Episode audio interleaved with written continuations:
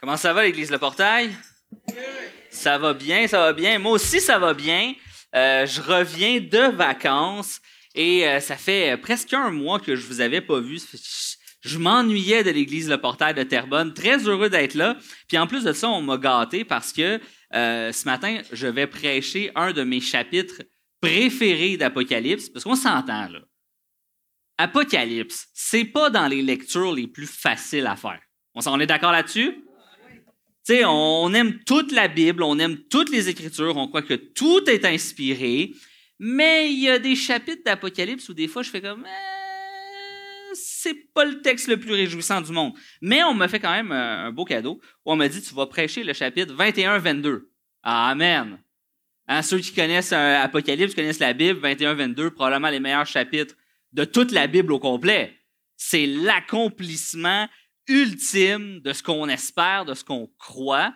C'est vraiment un des textes qui, moi, personnellement, m'encourage beaucoup. C'est un des textes qui, donne de l'espoir.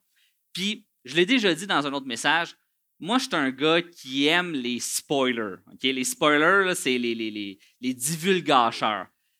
J'aime ça lire la fin d'un livre avant de le commencer. OK? Tu sais, des fois, il y, a des, séries, là, Netflix, là, la première chose que je fais, je vais écouter le dernier épisode. Là, je regarde, ça finit. Je comprends rien. Je sais pas c'est qui le personnage, je sais pas qu'est-ce qui arrive, mais je regarde. Le méchant gagne, le méchant perd. Si ça m'intéresse, je suis comme, ah ouais, ça, ça, ouais, ouais, ça, ça va être hot. Là, je l'écoute. Un peu la même chose avec la Bible. Si tu veux avoir euh, le spoilers ultime, lis chapitre 21-22. Si tu n'as pas lu toute ta Bible encore, je te le dis là, ce matin, je te gâche un punch. OK? Jésus gagne. OK? Je te gâche le punch. C'est poche, là, mais c'est comme ça. Jésus gagne, Dieu gagne, l'ennemi est vaincu. Amen? Donc, c'est ça que je prêche. J'ai plus besoin de rien. Vous pouvez retourner à la maison. That's it. On peut laisser tomber le micro. Et vraiment, là, c'est, la grande finale. Vraiment, c'est la grande finale de la thématique. On est, ça fait comme deux, on l'a fait en deux sections. On a fait la marque de la bête, là, on a fait la marque de la fête. Et là, on termine, c'est vraiment le dernier message, c'est la grande finale, la révélation finale de Dieu à Jean. Et on peut même dire que c'est un peu la révélation finale qui nous est donnée. Hein. Après, après Apocalypse, il y a un point. Il n'y a plus de nouvelles révélations. Hein, Dieu, il révèle rien de nouveau.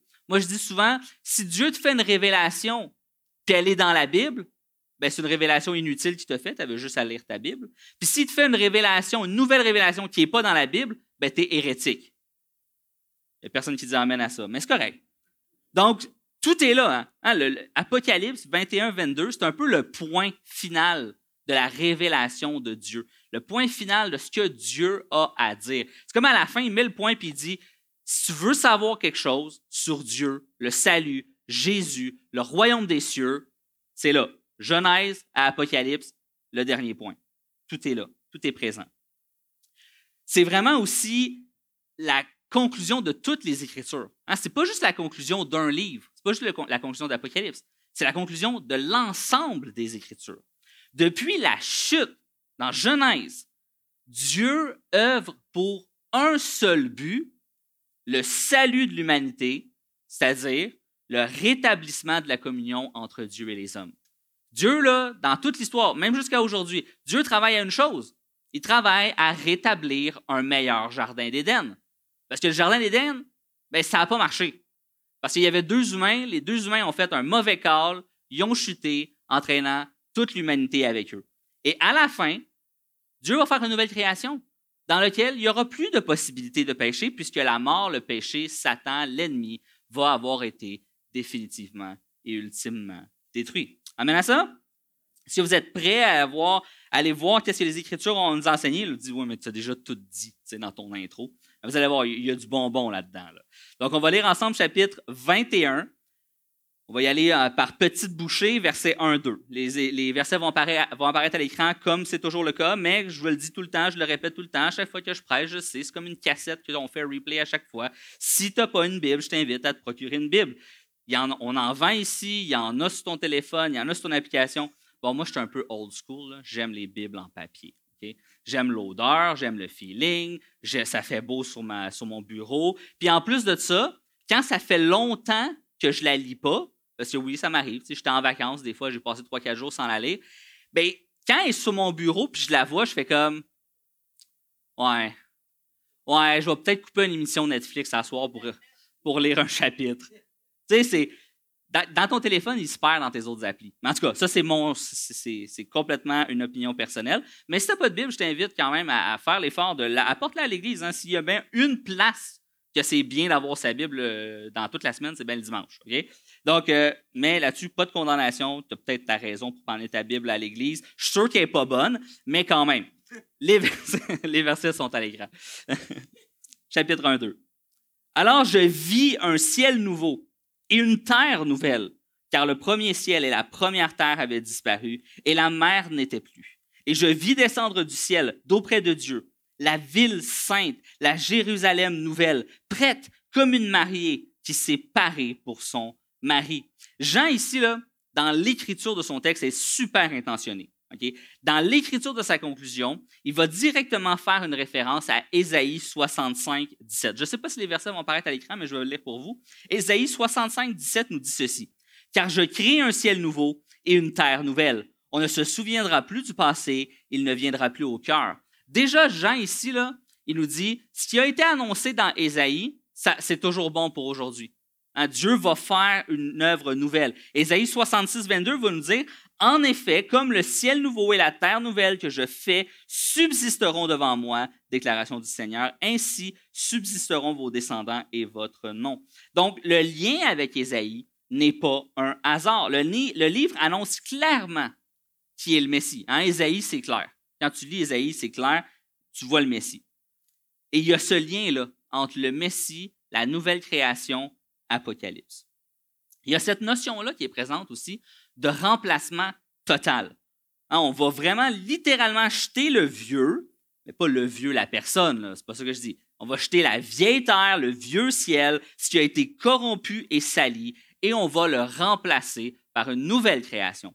Dieu ne dit pas, tu sais, moi, moi je ne suis pas manuel, mais il y en a plein ici, vous l'êtes manuel. Puis des fois, tu regardes quelque chose, puis moi, j'aurais tendance à dire, ah, on va le jeter aux poubelles, c'est scrap. Toi, tu vas dire, non, non, non, ça, ça se patch. Ça, ça s'arrange. Ça, ça se répare. Dieu, c'est pas qu'il n'est pas capable ou qu'il veut pas. Il dit non, non, il dit ça, là, c'est trop endommagé, c'est trop corrompu par euh, la, corruption, je vais le jeter. Tu sais, des fois, là, il y a un bout de fromage dans ton, dans ton. Il y a un petit peu de bleu dessus. Puis pas parce que c'est un bleu, OK? C'est juste, il n'est pas supposé d'être là, ce bleu-là. Puis tu dis, c'est correct, tu coupes le coin, puis le reste est bon. Hein? Je suis seul à avoir fait ça? Non, peut-être que c'est moi qui est cheap, mais en tout cas, je t'économe. Mais il mais, y a des fois où, tu l'as oublié derrière le ketchup, la mayo puis la moutarde. Puis là, tu fais le ménage à un moment donné, puis tu dis Hé, le fromage respire. Lui, tu peux pas juste gratter. Là. Lui, il faut que tu le jettes. Il faut juste que tu le jettes, c'est plus bon, il n'y a plus de possibilité de réparation. Et c'est ce que Dieu ici fait. Il nous dit le monde est trop corrompu, la corruption, elle est trop grande. Je ne peux pas juste la réparer, il faut la jeter et en créer une nouvelle. Mais en même temps, il y a une notion de continuité qui est présente dans le texte, dans, le, but de ce qui est la création. Ça dit ça va être un nouvel Éden, un nouveau ciel, une nouvelle terre, pas un nouveau XYZ et une nouvelle ABC. C'est pas quelque chose de complètement inconnu. Dieu va créer quelque chose de nouveau, mais en même temps, il y a une continuité. Hein, quelque chose de nouveau, mais qu'on connaît. Là, c'est bizarre, c'est quelque chose de nouveau, mais qu'on connaît. Mais c'est ce que la Bible nous enseigne. C'est très lié, en fait, à la résurrection de Jésus. Quand Jésus va ressusciter, on le voit là dans plusieurs passages, au début, il y a comme une confusion. Les gens ne le reconnaissent pas tout de suite. Hein, même que les disciples d'Emmaüs vont marcher toute une route avec lui, sans vraiment le reconnaître, puis ils vont parler, puis ils vont même dire Hey, t'es pas au courant de ce qui se passe à Jérusalem, on a crucifié Jésus, puis tout ça. Ils se rendent pas compte qu'ils parlent à Jésus lui-même. Puis là, ils arrivent, puis ils prennent la communion, puis là, c'est à ce moment-là, ils font comme Hey, c'est Jésus. Puis là, Jésus disparaît. Même chose avec les femmes au jardin à la résurrection, hein, ils vont penser que c'est le jardinier. Après ça, ils vont réaliser que c'est Jésus. Il y a. C'est Jésus, mais pas tout à fait pareil comme avant. Et c'est un peu la même chose avec la nouvelle terre, le nouveau, ciel. C'est quelque chose de nouveau, transformé, pas exactement tel qu'on le connaît actuellement, mais dans une perfection totale et ultime. C'est un peu ça la différence. Quand Jésus ressuscite et dans son corps de gloire, c'est son corps parfait, ultimement parfait. Et c'est pas simplement une promesse pour la fin des temps. Parce que souvent, c'est qu'on va lire ce texte-là puis on va dire ah c'est comme une espérance des choses à venir. Mais c'est aussi une promesse de ce que Jésus fait actuellement dans nos vies. Amen? Lorsque la grâce de Dieu vient te chercher, c'est la grâce de Dieu vient te toucher là où tu es, elle te transforme. Amen à ça? Elle te transforme. Tu deviens une créature nouvelle. La Bible va nous parler de nouvelle naissance. Mais tu es encore reconnaissable. Quand, quand, tu te convertis, là, soudainement, tu ne deviens pas plus beau. J'aimerais ça. J'aurais aimé ça, tu sais, que quand je, donne ma vie à Jésus, je me convertis, boum, je reçois le Saint-Esprit, puis je suis un modèle Calvin Klein. Non, non, je fais encore 5 et 5 avec un peu de bédaine. C'est comme ça. Je suis, une créature nouvelle, là. Je suis né de nouveau, je suis une créature nouvelle. Dieu a placé son esprit en moi, Dieu m'a transformé, mais je suis encore reconnaissable. Mais il y a un avant et un après, néanmoins. Hein? on l'a dit dans la chanson, hein? dans le chant qu'on a chanté, il est excellent pour le texte que je prêche aujourd'hui. Il nous a fait passer de l'ombre à la lumière. J'étais mort, maintenant je suis vivant. Il y a une différence entre quelqu'un de mort et quelqu'un de vivant. C'est assez flagrant. C'est assez flagrant. Mais ce n'est pas pour rien que la Bible nous donne cet exemple-là. Avant Jésus, nous étions morts, des cadavres spirituels. Et avec Jésus, nous sommes vivants. Amen à ça? Il y a aussi un, petit, euh, un petit symbole qui est présent dans le texte. Puis des fois, on se pose la question, je te prendrai ma bouteille de si euh, c'est possible, parce que je commence à, manquer d'humidité. OK. Il y a un petit symbole, ça dit la mer n'est plus. Et des fois, on se pose comme question, on trouve ça bizarre. Pourquoi c'est inclus dans le texte? Qu'est-ce que ça fait là? Est-ce que ça veut dire que dans la nouvelle création, il n'y aura plus de mer ou d'océan? Ou qu'est-ce que ça veut dire exactement? Eh bien, c'est assez simple en fait. Quand, quand, ça clique, ça clique. Lorsqu'on remarque dans le texte au complet de la Bible, la mer ou les grandes étendues d'eau sont souvent représentées par des ennemis de Dieu. L'eau est un ennemi. On peut le voir par exemple par Jésus. Jésus, il va marcher sur l'eau. Hein, il va marcher sur l'ennemi. Quand ils sont sur un bateau puis qu'il y a une grande tempête, ça se passe où? Ça se passe sur le lac de, le lac de Gethsemane, merci. C'était dans ma bouche, mais ça ne voulait pas sortir. Il est sur le lac. Qu'est-ce qu'il va faire? Il va calmer la tempête. C'est ça nous dit. Dieu a le contrôle sur l'ennemi. Mais lorsque Moïse et le peuple vont sortir d'Égypte, ils se retrouvent face à quoi? La mer, un grand étendue d'eau qui les bloque. Qu'est-ce que Dieu va faire? Il va fendre l'eau il va laisser passer son peuple. C'est la même chose avec la conquête de la terre promise. Il va dire même à, à, Josué, merci, j'ai besoin d'un souffleur ce matin. Ça, c'est ça les congés. Il va dire à Josué, non seulement va sur le bord de la rivière, mais va où c'est le plus impétueux. Il dit, va au bord du Jourdain, là où le, courant est le plus fort, là où ce que c'est. Pourquoi encore? Parce que le cours d'eau est en train de bloquer leur accès. Qu'est-ce que Dieu va faire? Encore une fois, il va ouvrir le Jourdain pour laisser passer. Partout dans la Bible, la mer, l'étendue d'eau, est représentant d'un opposant à Dieu, quelque chose qui s'oppose à Dieu.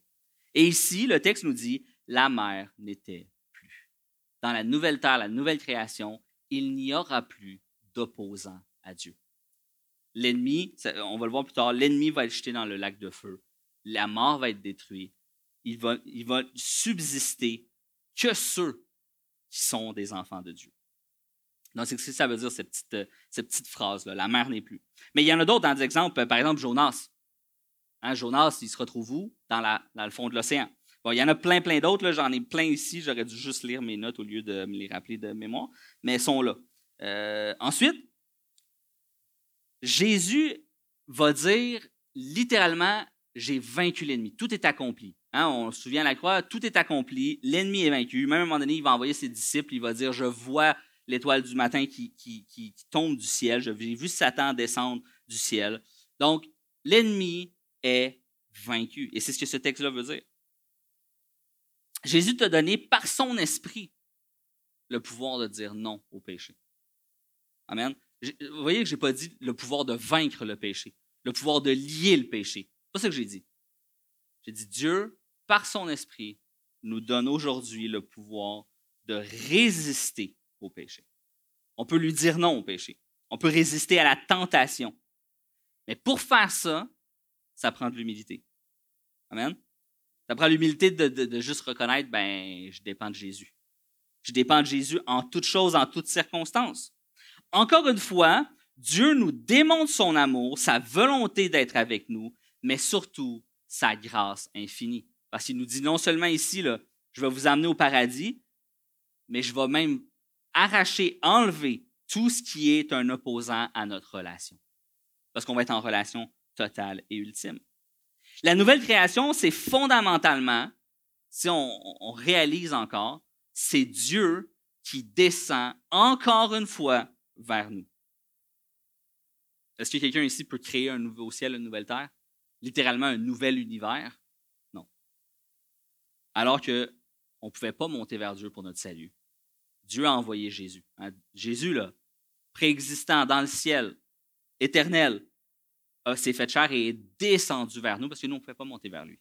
Et encore une fois, ça le dit ici, on le voit, là, je dis qu'on voit, ça dit, je vis descendre du ciel d'auprès de Dieu la ville sainte. Encore une fois, cette notion de descendre du ciel vers nous. Dieu descend encore à la fin, perpétuellement. C'est son mouvement à lui. Il vient vers nous parce que nous sommes incapables d'aller vers lui. Ça, c'est magique, ça. Et il va donner, il va donner une illustration. Je n'ai même pas besoin de l'inventer. L'illustration est là. Il va dire prête comme une mariée qui s'est parée pour son mari. Si vous avez déjà été à un mariage, OK, c'est qui qui descend l'allée, toute beau, belle? C'est la mariée. Hein? Honnêtement, je pense pas que j'ai été à un mariage où je vois le mari qui descend. Parce qu'en en fait, c'est que je veux pas blesser personne. OK? Mais dans un mariage, le marié on s'en fout pas mal. OK? T'es pas le centre de l'attention, t'es pas le show, t'as un veston cravate. T'es beau, là! T'es beau! T'as le, je veux dire, as le droit d'être là, c'est quand même ton mariage.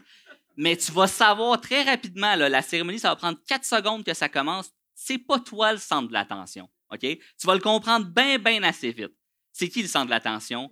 C'est la mariée. Hein? La musique commence quand? Quand la mariée rentre. C'est là, tout le monde se lève, tout le monde se tourne, tout le monde la regarde. Parce qu'elle est belle, elle est là, elle est parée, elle est prête.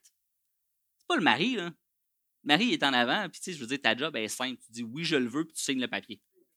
C'est tout. Moi, quand je fais un mariage, c'est tout ce que je demande. Dis rien, fais rien, reste assis, parce qu'on le sait. S'il y a quelqu'un qui va faire une niaiserie dans le mariage, j'en dis juste pas plus, je continue. Et le texte nous dit, que c'est la mariée qui descend. Eh, c'est comme, comme une mariée. Le fait quand Dieu descend vers nous, c'est wow. C'est wow, c'est beau. L'image continue comme Jésus est venu vers nous. Comme je l'ai dit tout à l'heure, parce qu'on était incapable d'aller vers lui. Et je, vais, continuer le texte.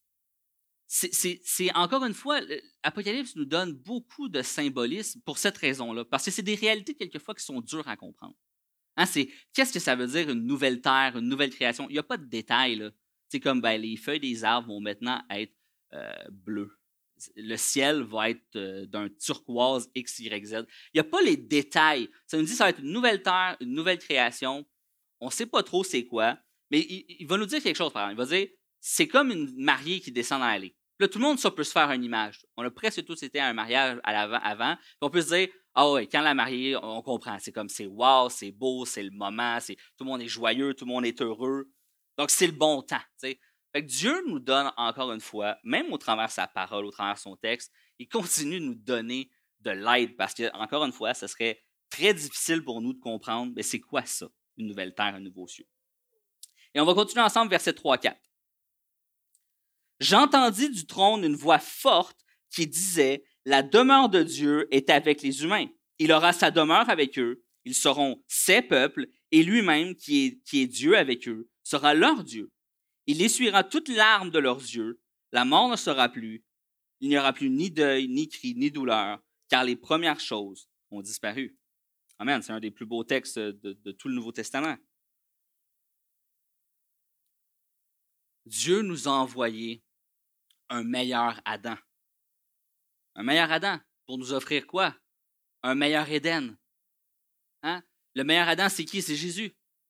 Parce que, je veux dire, je n'ai pas le temps de le faire, mais on peut, facilement créer le pont entre Jésus et Adam. Adam a chuté où? Dans le jardin. Sa tentation, la première et la seule tentation de Adam, on s'entend. Ben, j'aurais fait pareil que lui. Si on avait été dans la même situation qu'Adam, on aurait tout fait la même affaire. On aurait chuté de la même façon. Mais c'est dans un jardin qu'il a chuté. Et Jésus, lorsqu'il a été tenté, là, c'est où? Il était où? Le jardin. À la fin, le jardin de Gethsemane. La même scène, le même ennemi, un héros différent. Mais il y a un résultat différent.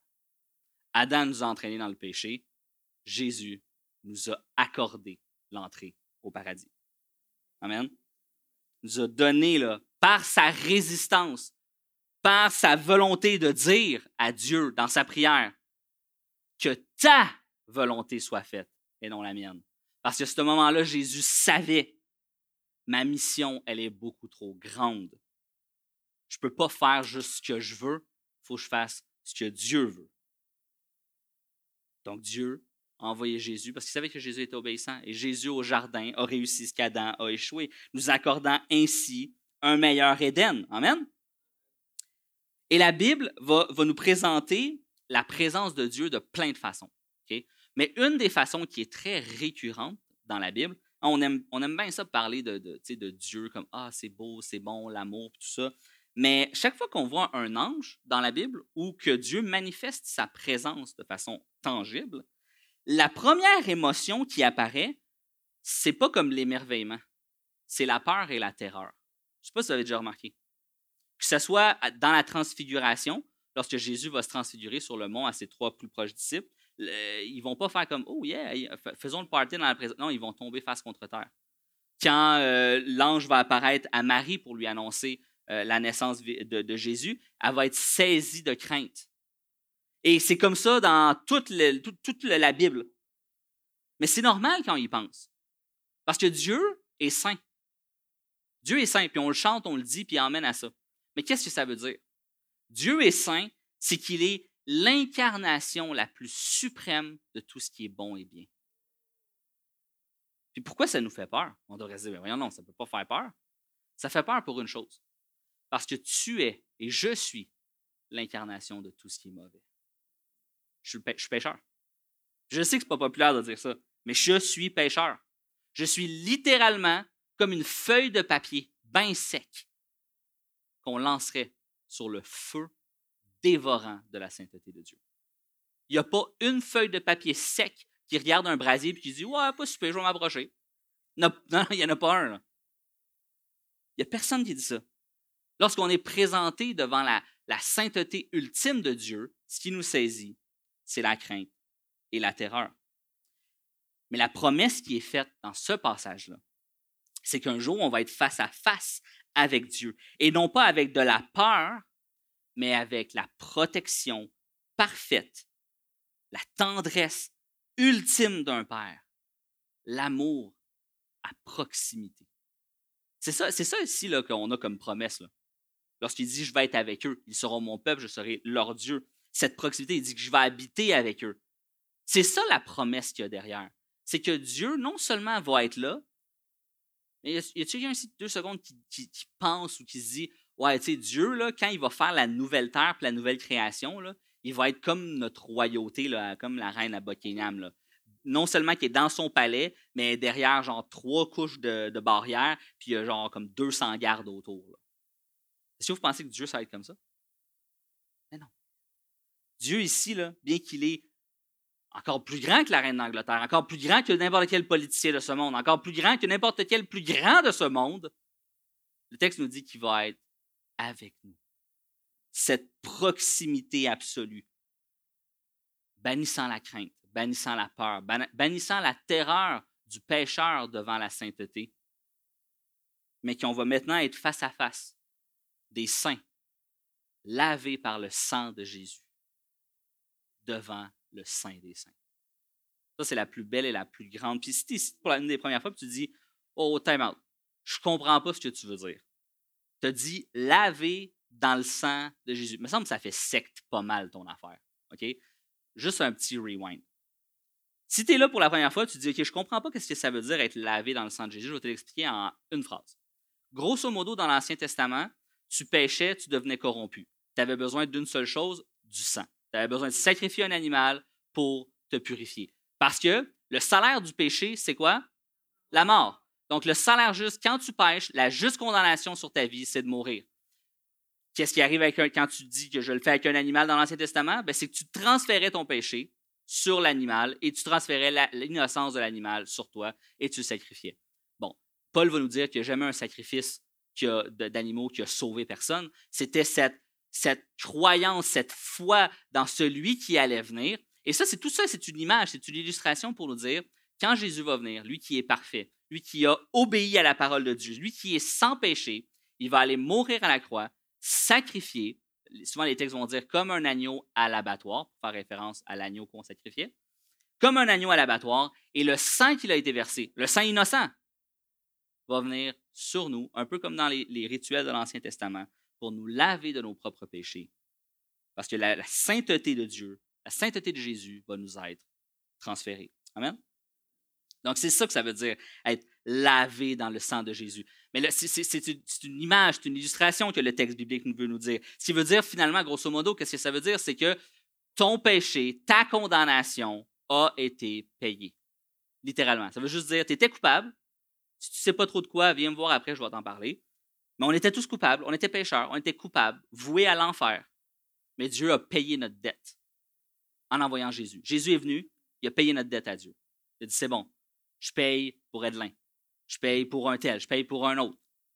Son sang été suffisant pour payer pour notre vie. Amen. Et ici, vraiment, la, plus grande des notions, c'est l'absence de mal. Hein, dans la nouvelle terre, la nouvelle création, ça dit il n'y aura plus de mort, il n'y aura plus de péché, il n'y aura plus de deuil, il n'y aura plus de cris, plus de douleur. Toutes ces choses-là vont être disparues. Et vraiment, c'est c'est l'accomplissement total de ce que Dieu donne. Parce que Dieu, Dieu apporte déjà ça d'une certaine forme dans nos vies. Hein. La Bible va appeler ça, c'est un terme hébreu, je vais vous le traduire, mais c'est le shalom. Le shalom, ça se traduit en français par la paix. Hein, on le voit, on, l'entend souvent, des gens, on va passer par une épreuve, ça va être dur, puis Dieu va nous apporter la paix. Puis il y a des gens qui vont des fois nous dire, ben, je ne comprends pas comment tu peux avoir la paix dans une situation comme ça. Vous avez déjà vécu ça? Dieu apporte une certaine forme de paix dans nos vies. Mais le shalom, c'est plus que juste la paix. Le, shalom, c'est l'équilibre absolu. C'est un retour au but originel. C'est quoi le but originel? Ben, c'est nous en relation avec notre Créateur. Mais une relation sans distance.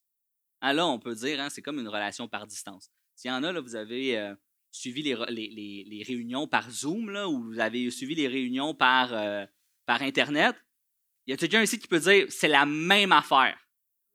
Une réunion sur YouTube, c'est pareil qu'une réunion le dimanche matin. Jamais. Mais non, c'est pas pareil. En ce moment, notre relation avec Dieu, oui, c'est le, le, meilleur qu'on peut avoir dans ce monde-ci. On est d'accord. Je ne peux pas avoir mieux.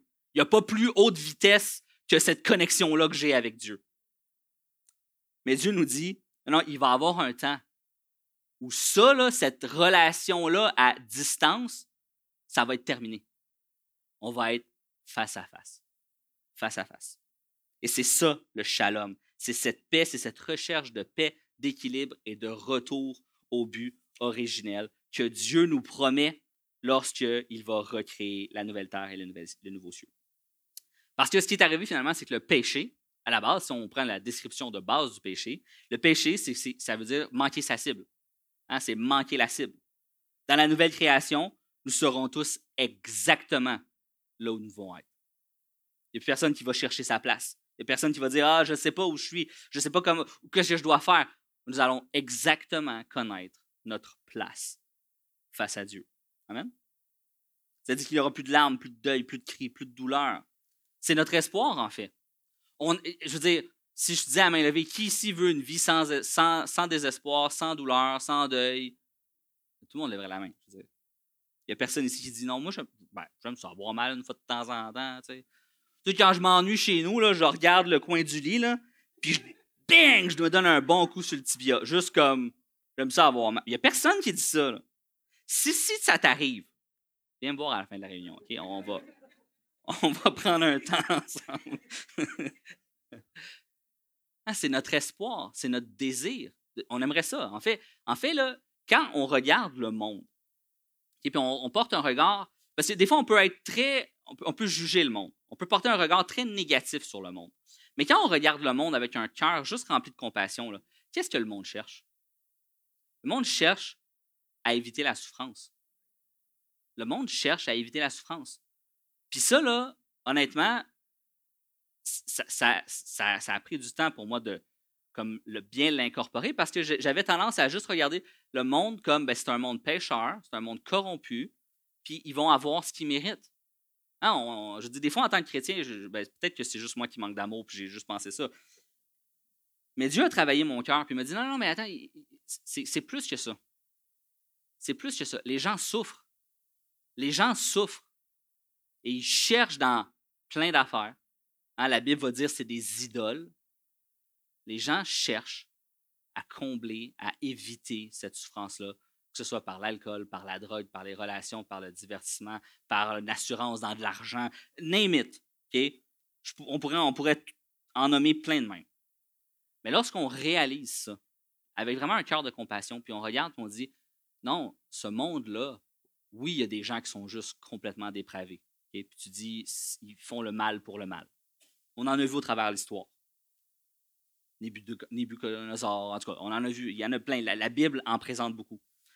Mais on peut regarder dans notre monde aujourd'hui, puis il y a des gens, tu te dis, c'est pas des mauvaises personnes, c'est juste qu'ils souffrent, puis ils cherchent pas à la bonne place.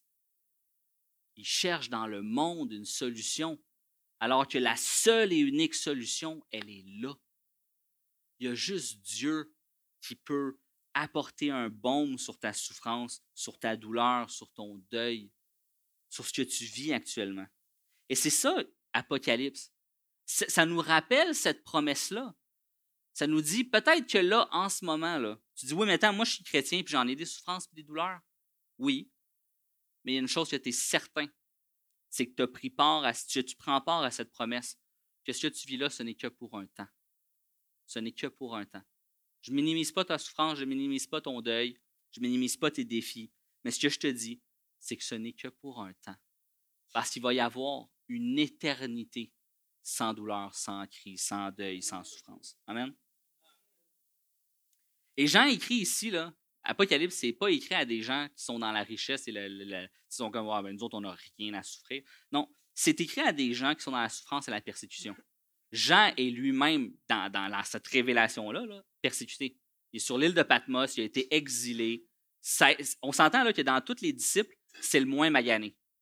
Toutes les autres, toutes les, des douze disciples de Jésus, il y en a un qui est parti, qui, a trahi Jésus, il en reste onze.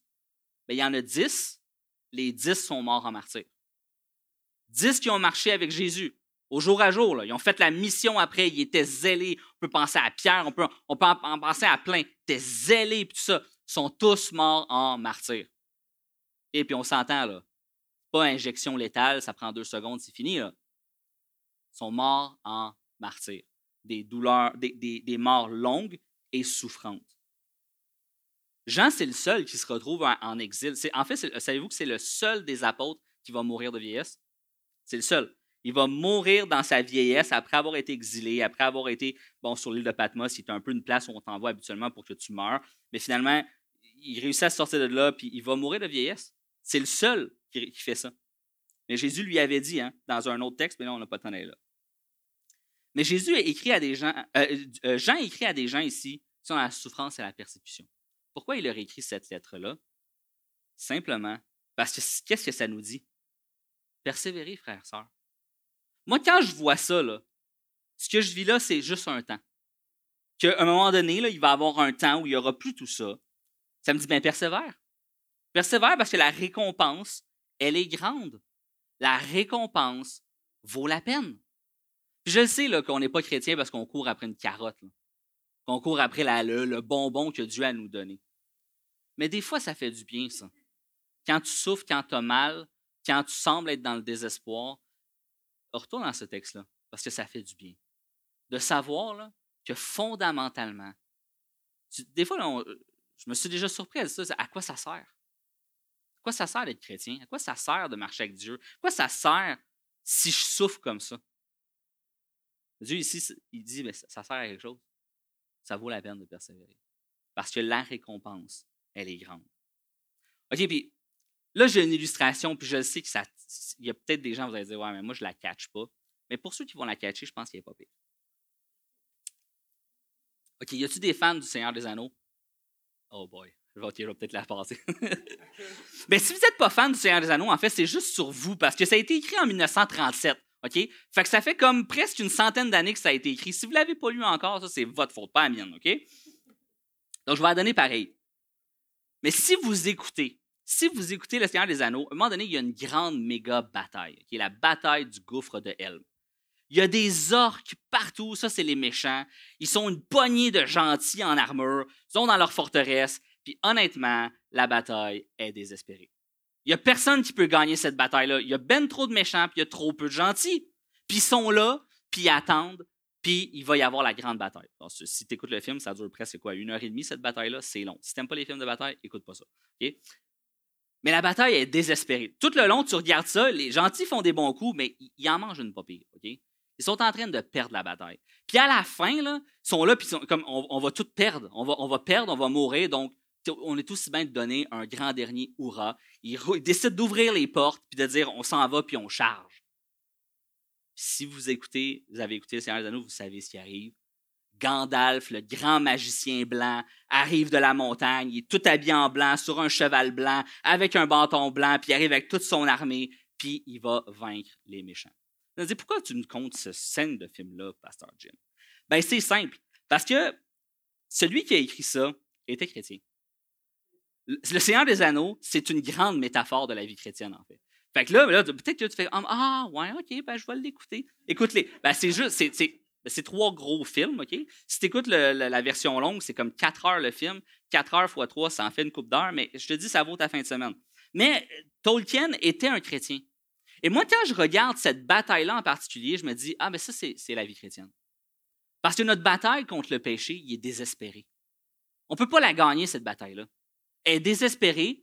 Ce que Dieu dit, il ne dit pas vain, l'ennemi, vain le péché par toi-même, puis moi je vais te regarder. Non, Dieu, il dit résiste. Résiste au péché parce que ça vaut la peine, parce que la récompense va, la récompense va être grande. Et même dans l'Apocalypse, hein, un des chevaliers de l'Apocalypse, c'est Jésus lui-même habillé en blanc, sur un cheval blanc, qui arrive pour donner la justice. Et c'est exactement là, le, parallèle est là. Jésus est là pour nous.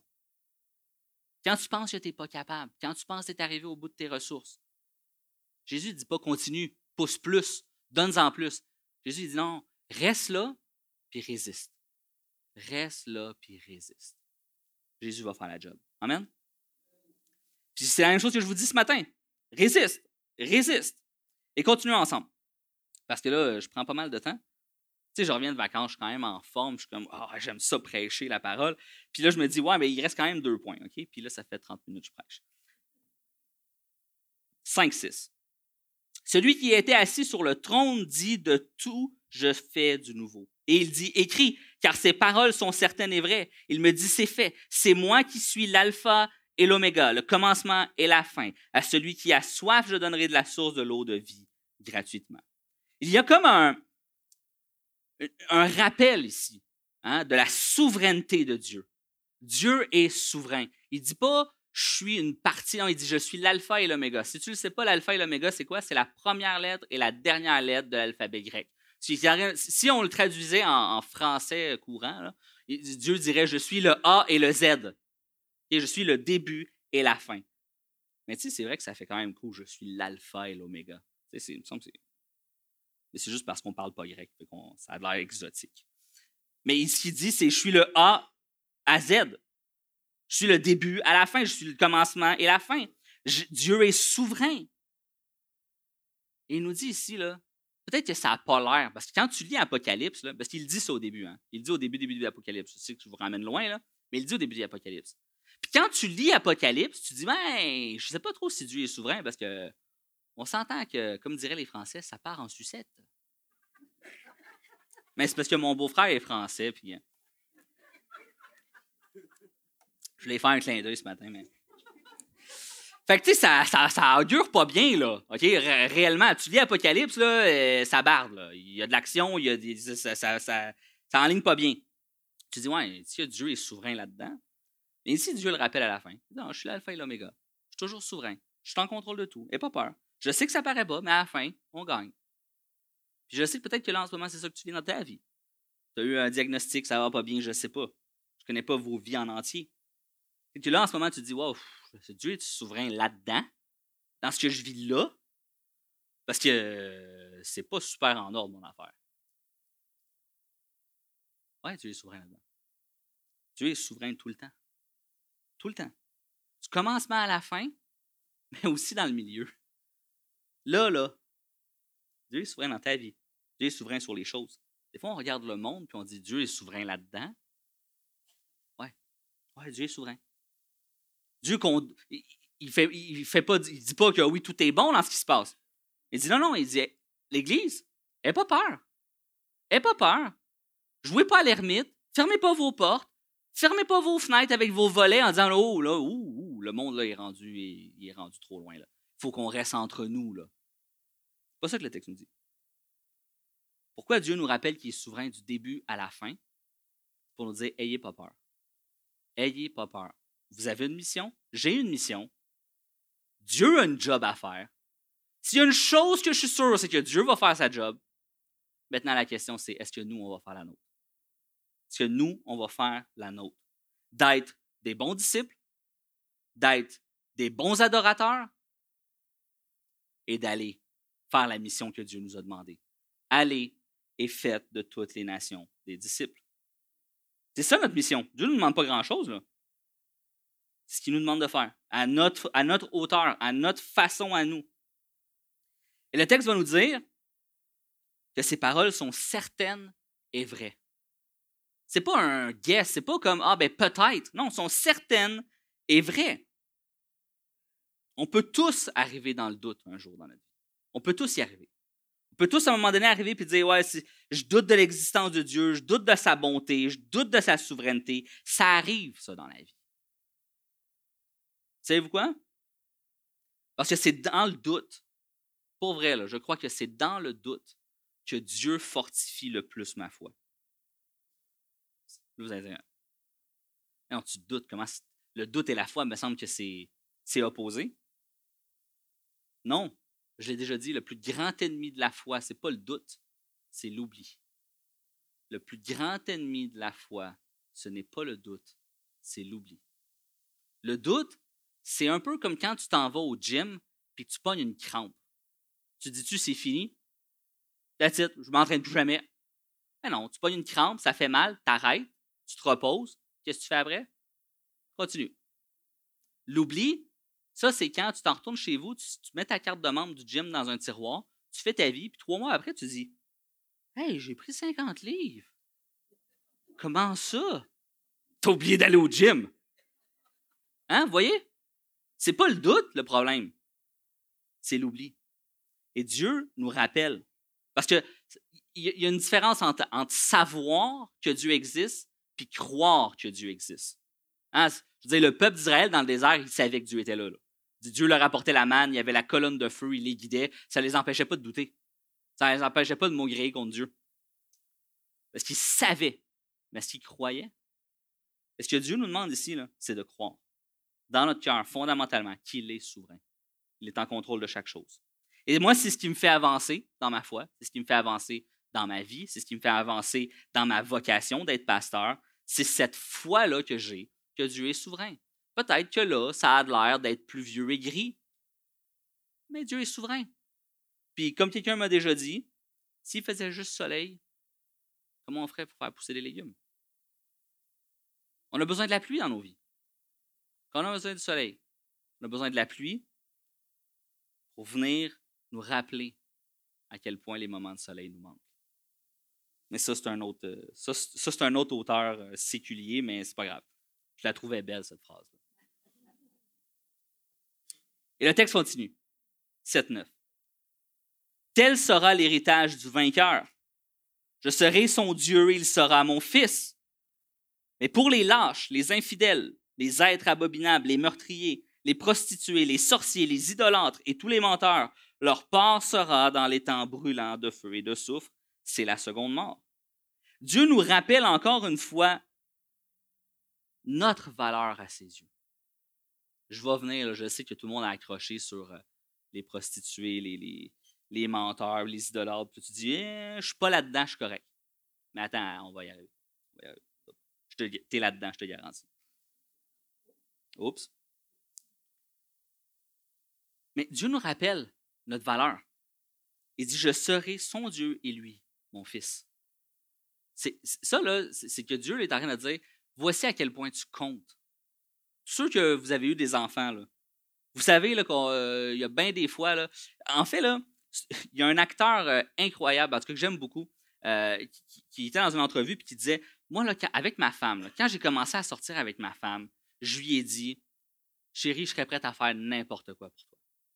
S'il y avait quelqu'un qui rentrerait dans la maison pour nous cambrioler, dit Je me jetterais devant toi pour prendre la balle. C'est cute. Il dit Quand j'ai eu mon bébé, mon enfant, puis j'ai regardé, j'ai tenu ma, petite fille dans mes mains pour la première fois. Il dit à ce moment-là, j'ai su. Il dit, je l'ai su. Si jamais un voleur rentre chez nous avec une arme, je prends ma femme faire un bouclier devant moi et mon bébé.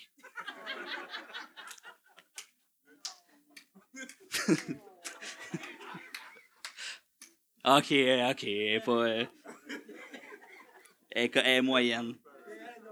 Elle est Mais vous, voyez, vous comprenez la, la valeur que nos enfants ont toujours de la valeur, puis on, serait prêt à, se placer, à se sacrifier pour eux, puis à se placer devant eux pour eux.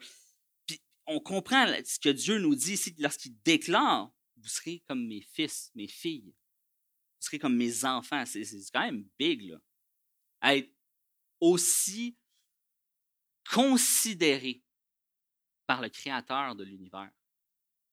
C'est pas comme, oh, tu je veux dire, on en a plein des connaissances, des amis, Dieu ne dit, dit, pas vous serez mes connaissances, vous serez mes amis, ou il dit vous serez mes fils et mes filles.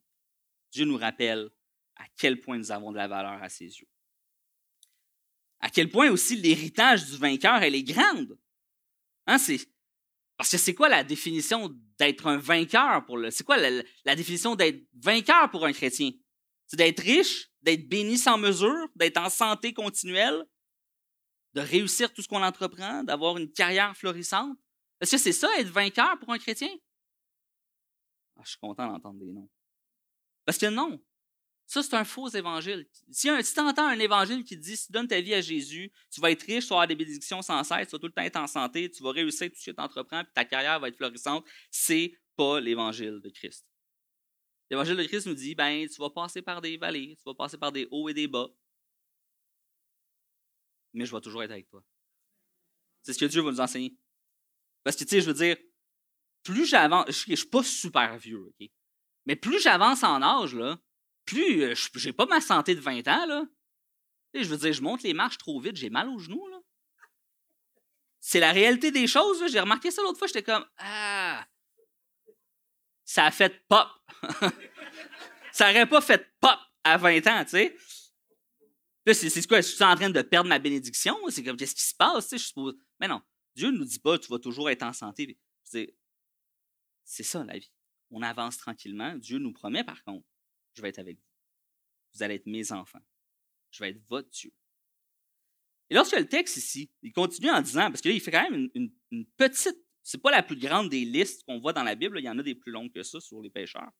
Il va dire les lâches, les infidèles, les êtres abominables, meurtriers, prostituées. Il continue sa liste. Là, tu peux avoir scanné ça et dire, ben, je suis pas là-dedans, moi, je suis correct. Le problème, c'est que cette liste-là n'est pas exhaustive. Ce n'est pas la liste de toutes.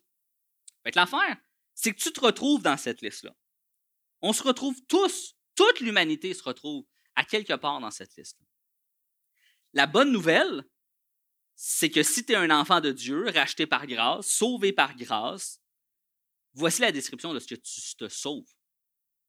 Hein? Leur part sera dans l'étang brûlant de feu et de soufre. C'est la seconde mort. Ça, c'est ce que le salut en Jésus nous sauve. Parce que souvent, quand on parle de salut, on regarde sur ce qu'on a, ce qu'on va obtenir. Hein, la présence avec Dieu, être au paradis, avoir la félicité éternelle, être dans bon. On, on regarde tout ce qu'on va gagner. Mais des fois, ça vaut la peine de regarder ce qu'on va éviter. Ah, moi, je trouve qu'il n'y a rien de mieux que d'aller visiter une prison. Parce qu'en sortant, tu le sais que tu ne veux jamais aller là-dedans. C'est intense comme affaire, là. Mais c'est ça pareil. Si tu as déjà été faire du ministère auprès des, des, détenus, quand tu sors, tu sais, tu dis ah, Je veux pas aller là-dedans. Je veux pas aller en prison. Voici de, voici de quoi on se sauve. Voici de quoi Dieu nous sauve. L'étang brûlant de feu et de soufre. L'enfer. Parce que nous avons été rachetés. Parce que nous avons été justifiés. Parce que nous avons été pardonnés et acceptés par le sacrifice de Jésus à la croix. Amen. Et Paul va dire, je vais inviter les musiciens à venir me rejoindre. Et Paul va dire, car je n'ai eu la pensée de savoir parmi vous autre chose que Jésus-Christ et Jésus-Christ crucifié. En fait, ça, c'est une petite phrase qui représente l'ensemble de ce qu'on devrait proclamer. C'est ça notre victoire. C'est ça le cri de victoire chrétien. Jésus-Christ, Jésus-Christ crucifié. C'est notre cri de guerre, c'est notre cri d'espérance. C'est ce qui me fait avancer quand je souffre, c'est ce qui me fait avancer quand je doute, c'est ce qui me fait persévérer quand ça va bien. C'est de savoir ça. Jésus-Christ, Jésus-Christ crucifié. Ça l'a coûté cher. Ça l'a coûté cher de me faire éviter l'enfer.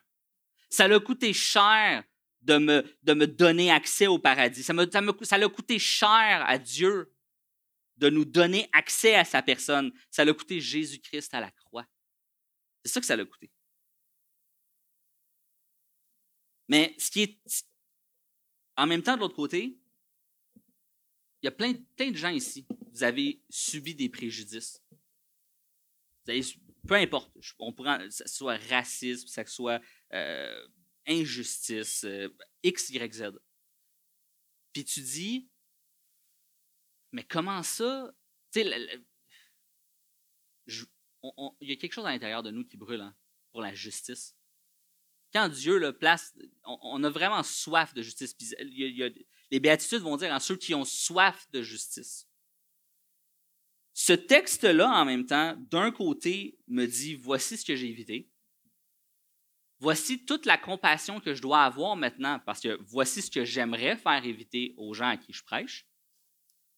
Puis en même temps, ça vient aussi me réconforter pour se dire ceux qui sont des ennemis de la foi, ceux qui t'ont persécuté parce que tu étais chrétien, ceux qui t'ont persécuté parce que tu étais d'une autre origine, ceux qui, t'ont persécuté pour X, Y, Z raison, qui t'ont fait injustice, qui t'ont dérobé quelque chose, qui ne se sont pas repentis, tu sais qu'un jour, justice sera faite.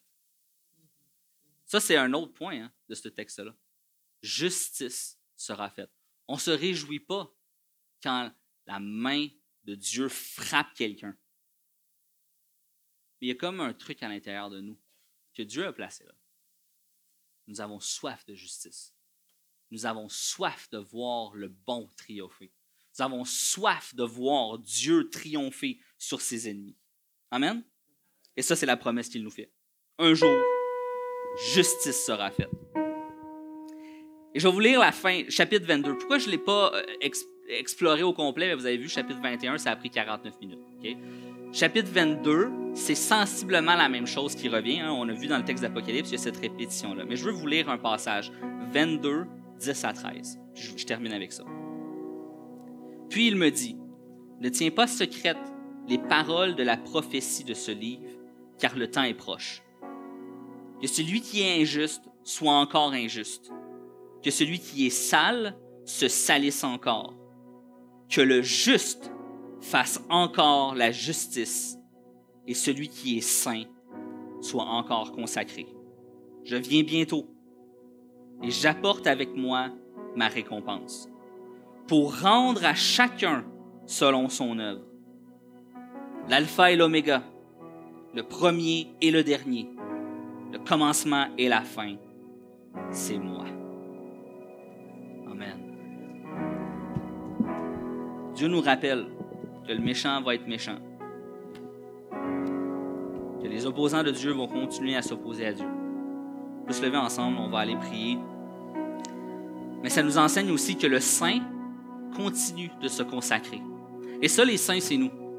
Les saints, c'est nous. C'est ceux qui ont, qui ont reçu cette grâce d'être sauvés, d'être rachetés. C'est nous, ça, les saints. Dans ce texte, Dieu dit que les saints continuent de se consacrer. Continuons de faire notre job. Continuons de faire ce qu'on a à faire. Continuons de persévérer dans notre foi. Voilà ce que Dieu dit. Il dit quand je reviendrai. Le texte nous dit bientôt. Bientôt, c'est quand? Ça peut être demain, ça peut être dans mille ans. L'important, c'est pas de savoir quand, mais de savoir est-ce que je suis prêt? Alors, on peut pencher notre tête. Père éternel, je te prie que tu puisses continuer de placer ta main sur nous, Seigneur, pour nous exhorter, nous encourager par ta parole. Et alors qu'on vient de terminer ensemble le livre d'Apocalypse, le point final, Seigneur, de ta révélation, je te prie que tu puisses continuer de nous guider dans tes écritures. Que tu puisses continuer de remplir notre cœur de zèle, de force aussi pour persévérer. Persévérer dans les bons temps, mais aussi dans les mauvais temps. Persévérer lorsqu'on a des bonnes nouvelles, mais aussi lorsqu'on a des mauvaises nouvelles. Persévérer quand ça nous tente, et même quand ça ne nous tente pas. Seigneur, je te prie que tu puisses placer ta main sur chacun de nous, Seigneur, alors que tu vois les cœurs. Peut-être que certains ce matin ont besoin de se repentir, peut-être que d'autres ont besoin de te louer, peut-être que d'autres ont besoin de te remercier. Mais Seigneur, toi, tu vois nos cœurs et nos prières et notre amour pour toi, Seigneur, alors qu'on va t'adorer, t'exalter, Seigneur Dieu. Nous savons, tu es l'alpha et l'oméga, le commencement et la fin le Dieu souverain sur toute chose. Alors Seigneur, règne. Règne aujourd'hui et encore et encore et encore. Jusqu'à ce que tu nous amènes dans ta présence. Continue de régner comme tu règnes. Continue de placer ta main sur tes enfants. Continue de punir le méchant. Continue d'être ce Dieu d'amour qui nous voit comme ses enfants. Alors Seigneur Dieu, c'est dans le précieux nom de Jésus qu'on te prie.